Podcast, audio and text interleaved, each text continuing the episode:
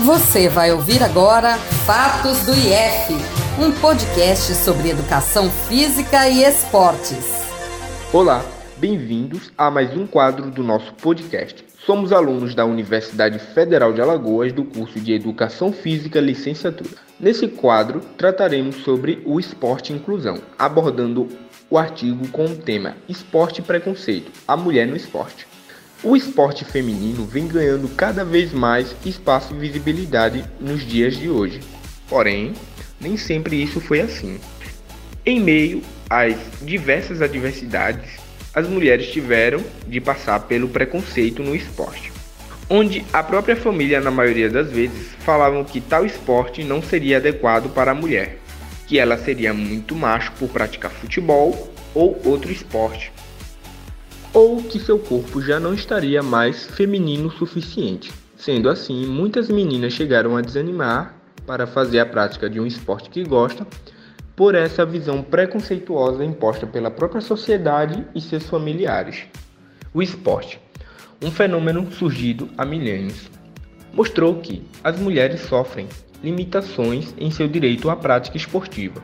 Na atualidade, o mundo esportivo tem, em parte, incorporado a luta das mulheres para se apropriarem de espaços existentes ou para criar novos. A literatura sobre as mulheres e as relações de gênero no esporte tem assinalado os avanços e os pontos de conflitos antigos e novos. Exemplifica que o esporte continua sendo avaliado em termos de gênero, incluindo que se tornaram unissexes e que são vistos como potencialmente masculinizantes para as mulheres. Fessler refere-se que as mulheres atletas sempre tiveram de encarar o preconceito social de dois tipos. Primeiro, que sua diferença física as faziam muito menos competentes para o esporte do que os homens, sendo assim, deixando de ser algo menos competitivo ou interessante na visão de algumas pessoas. Segundo, que a prática esportiva as masculinizava. Portanto, ainda hoje, apesar de todas as lutas e conquistas, as mulheres atletas são obrigadas a tomar certos cuidados necessários para mostrar que elas não estão ficando menos femininas. Também, cada vez mais, a forma e o tamanho do corpo das atletas são tão importantes quanto seu próprio desempenho esportivo relacionados ao conceito social sobre quais tipos de corpos masculinos ou femininos que nossa cultura valoriza ou despreza. Sendo assim que as atletas, além de se importar com seu próprio rendimento esportivo, têm que se importar com sua aparência estética, já que sua imagem pode prejudicar ou ajudar no seu próprio patrocínio. Metodologia utilizada na pesquisa. Preconceito de gênero em mulheres praticantes do esporte. Este artigo foi elaborado a partir dos dados coletados de um estudo pioneiro quanto qualitativo com vistas à qualificação para doutorado em serviço social. O trabalho foi realizado no Parque Esportivo da PUC-RS entre abril e setembro de 2006, com 43 mulheres voluntárias e participantes do esporte universitário na PUC-RS, onde se buscou compreender como a prática esportiva influenciou sua qualidade de vida. Desse total, 11 mulheres praticavam futsal.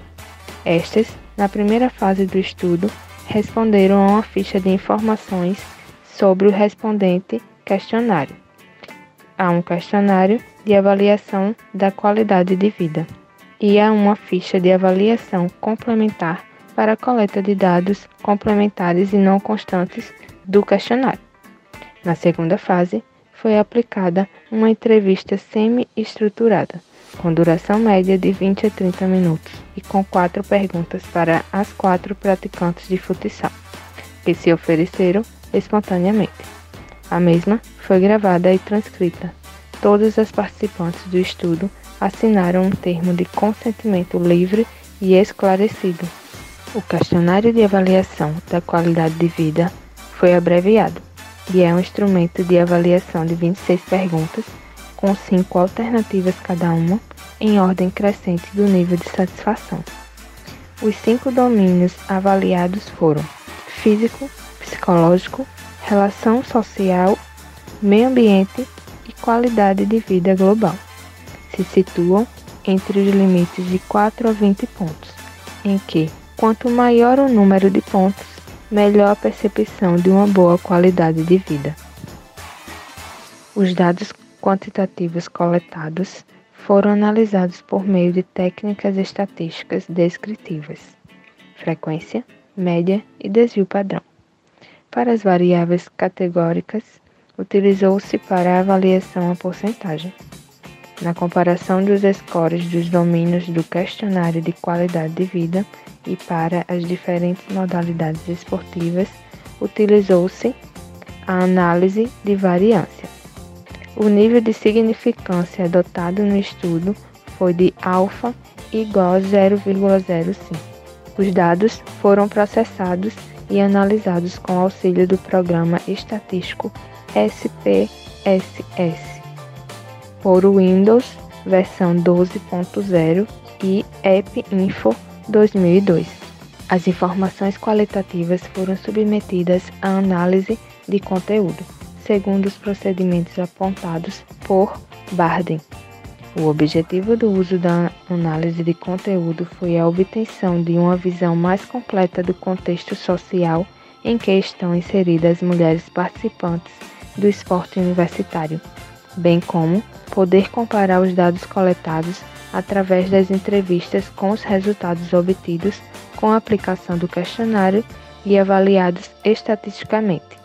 Isso possibilitou a emergência de contradições entre o discurso e a prática esportiva e também evidenciou o quanto a percepção do conceito de qualidade de vida é subjetivo, reforçando ainda mais a importância do uso de um instrumento qualitativo de análise de dados.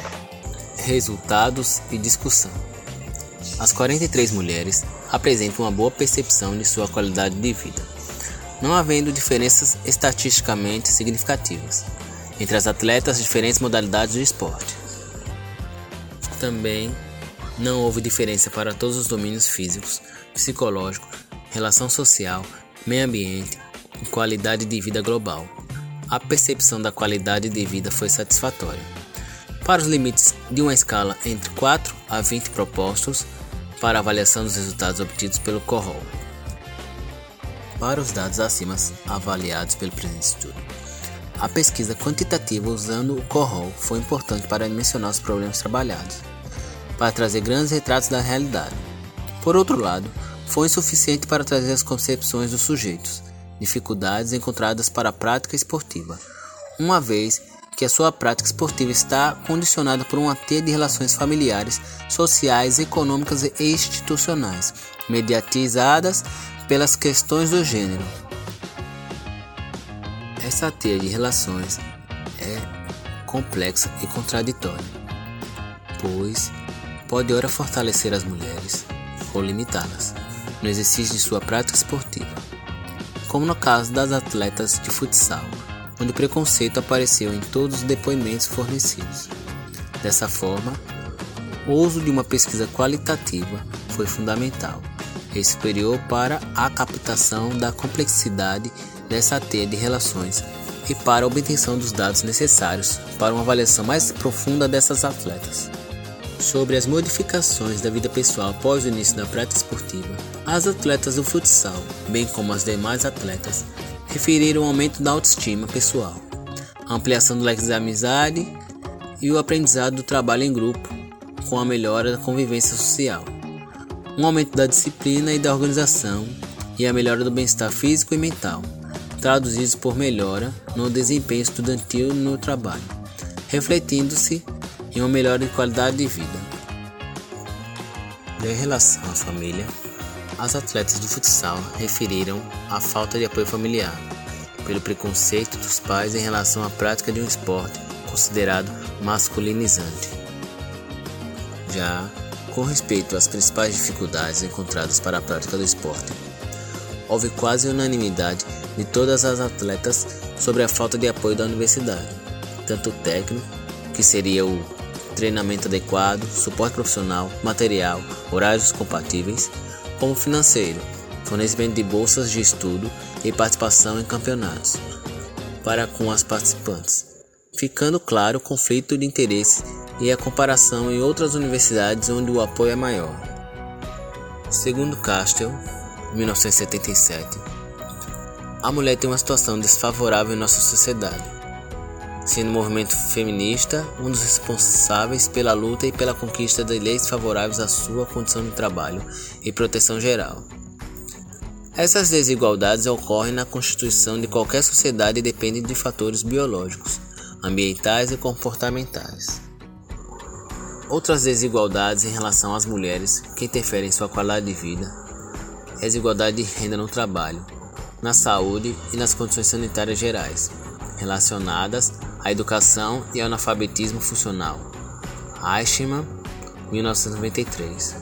De Oliveira Scribe, 1999, salientam que essas desigualdades se traduzem em violência sofrida pela mulher, compreendida como uma violência de gênero. Ainda conforme Menegit et al., ano de 2000, essa violência é estruturada por um padrão de relações sexuais hierárquico exemplificado claramente no texto como as falas das participantes do futsal, que enfatizam a preferência que os homens jogadores de futsal têm maior obtenção de patrocínio. E este foi o quadro Esporte e Preconceito. Ficamos por aqui e até a próxima. Você acabou de ouvir um podcast produzido pelo programa de extensão Rádio IF, do Instituto de Educação Física e Esportes da UFAL.